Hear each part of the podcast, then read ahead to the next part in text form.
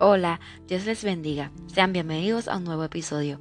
Hoy estaremos leyendo y aplicando el Salmo 1, el justo y los pecadores. Leemos en el nombre del Padre, del Hijo y del Espíritu Santo. Amén. Bienaventurado el varón que no anduvo en consejo de malos, ni estuvo en camino de pecadores, ni en silla de escarnecedores se ha sentado, sino que en la ley de Jehová está su delicia, y en su ley medita de día y de noche.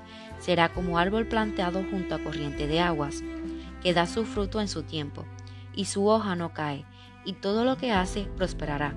No así los malos, que son como el tamo que arrebata el viento. Por tanto, no se levantarán los malos en el juicio, ni los pecadores en la congregación de los justos, porque Jehová conoce el camino de los justos, mas la senda de los malos perecerá.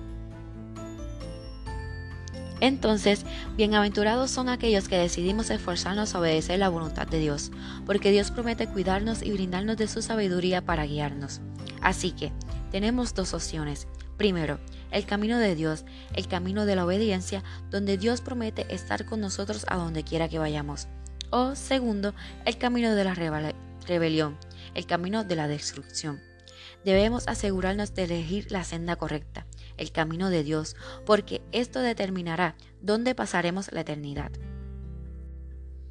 Así que si te preguntas cómo obedecer a Dios o cómo seguirle, pues a través de su palabra. En el versículo 2 dice, sino que en la ley de Jehová está su delicia, y en su ley medita de día y de noche. Significa que conoce y medita en la palabra de Dios para luego ponerla en práctica. Debemos conocerle a través de su palabra, para poder obedecerle y seguirle más de cerca. Hoy te invito a dar el paso. Escoge la opción de seguir al Señor. Y si ya lo has hecho, sigue confiando en Él. Sé que no es fácil, que llegan muchos problemas y muchas situaciones, pero Dios estará contigo en medio de todo si confías en Él. Así que ten fe, espera en el Señor y Él hará. Oremos. Amantísimo Dios y Padre Celestial, venimos ante ti, primeramente dándote gracias. Gracias por tu amor, por tu fidelidad, por tu misericordia. Gracias por tus promesas, porque aún en medio de nuestras luchas y pruebas podemos confiar que tú estarás con nosotros. Ayúdanos a permanecer en el camino correcto, a conocer cada día más de ti.